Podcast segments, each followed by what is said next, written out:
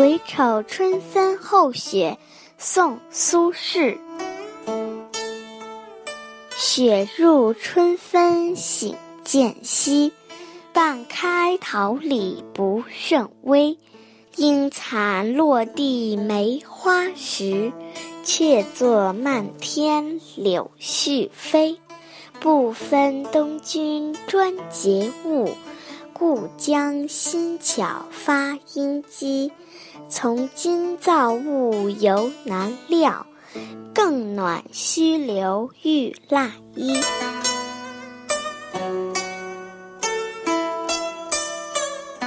过了春分之后，杭州还下这样的大雪，回想起来，确实是许多年很少见的。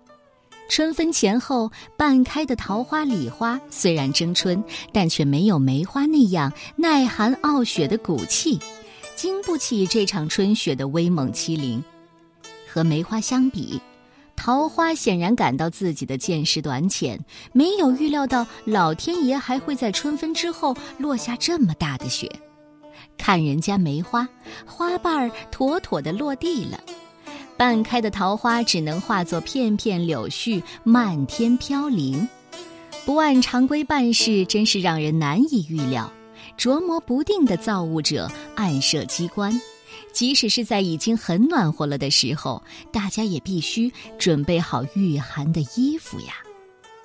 今天是春分，正经的春天终于到了。这一天开始，猿鸟至，雷乃发声，始电。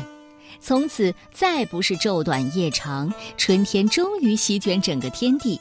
而关于春分的诗，大多数都在描摹春天或者田园之乐。毕竟一年之计在于春嘛。但是今天我们选择了“癸丑春分后雪”，连东坡先生都说了：“春分后还有雪，这也挺无奈的。物候难料，还是好好的。”春捂秋冻吧。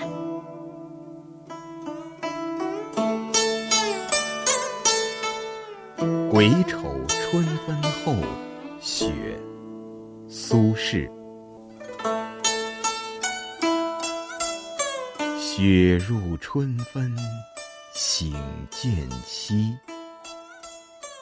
半开桃李，不胜微。应残落地梅花时，却作漫天柳絮飞。不分东君专节物，故将新巧发音机。从今造物犹难料，更暖须留欲腊衣。